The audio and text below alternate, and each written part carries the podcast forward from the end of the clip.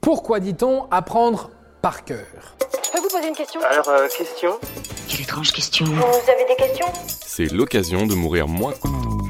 C'est peut-être l'une des phrases que vous avez le plus entendues durant votre scolarité. Rien ne sert d'apprendre par cœur la leçon, il faut comprendre ce que l'on étudie pour briller lors de l'examen. Et oui, à part pour la terrible épreuve de récitation de poésie, pour assimiler théorèmes et autres identités remarquables en cours de maths, ou encore pour retenir le numéro de cette fille avec qui vous avez papoté toute la soirée au bar du coin, l'apprentissage par cœur, c'est long et ce n'est pas très efficace. Depuis la Grèce antique, et notamment depuis Aristote, qui considérait le cœur comme siège de l'intelligence, il était autrefois communément admis que le cœur était l'organe roi, siège de la conscience humaine, des émotions, mais aussi de la mémoire. Mais pourquoi cette place si importante? Certains scientifiques et historiens expliquent cela par l'accélération du rythme cardiaque durant une activité cérébrale intense.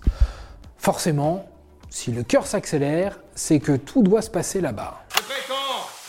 C'est le stress qui s'évacue, ça la dégage Cette idée se répand au Moyen Âge où l'on disait souvent souper par cœur. Cette expression, aujourd'hui désuète, signifiait dîner par la pensée, c'est-à-dire sauter un repas, se serrer la ceinture. L'expression savoir par cœur, elle, a été définitivement popularisée par François Rabelais dans son célèbre Pantagruel au XVIe siècle. Je veux que tu saches par cœur les beaux textes.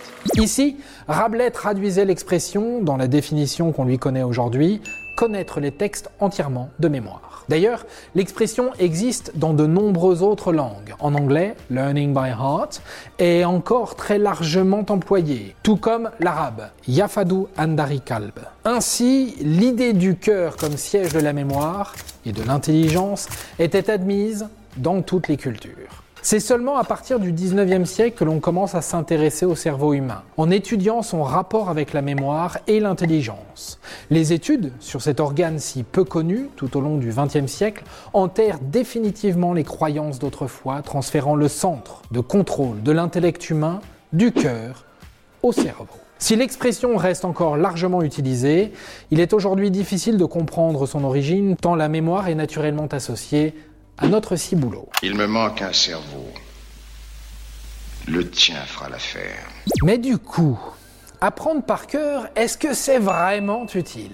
À l'évidence, dans de nombreux domaines, l'apprentissage par cœur est essentiel, voire indispensable. Pour les acteurs, par exemple, qui doivent souvent connaître mot pour mot les pièces jouées. C'est un roc, c'est un pic, c'est un cap. Que dis-je? C'est un cap, c'est une péninsule. En ce qui concerne l'apprentissage scolaire, beaucoup de connaissances ne peuvent pas vraiment être assimilées autrement que par du par cœur. L'étape de multiplication, par exemple, les dates, les citations, les verbes irréguliers en anglais. Là, normalement, on vous a ravivé des souvenirs très agréables. Mais comment voulez-vous que je ne m'en souvienne pas? Pour le reste, évitez le par cœur, car ça nécessite beaucoup d'efforts de mémorisation à long terme. C'est le meilleur moyen d'oublier tout ce qui a été acquis. Apprendre par cœur permet bien plus de connaître que de comprendre. Science sans conscience n'est que ruine de l'âme. Disait d'ailleurs notre cher Rabelais. Au lieu de bourrer le crâne des enfants avec des listes interminables à maîtriser sur le bout des doigts, privilégions un apprentissage plus ludique, fait avec le cœur. Et voilà, maintenant vous savez tout. Au revoir, messieurs, dames. C'est ça la puissance intellectuelle. Avant de partir, attends, j'ai un truc à te dire. Viens découvrir notre podcast sexo, S'exposer. Deux minutes pour tout savoir sur la sexualité masculine.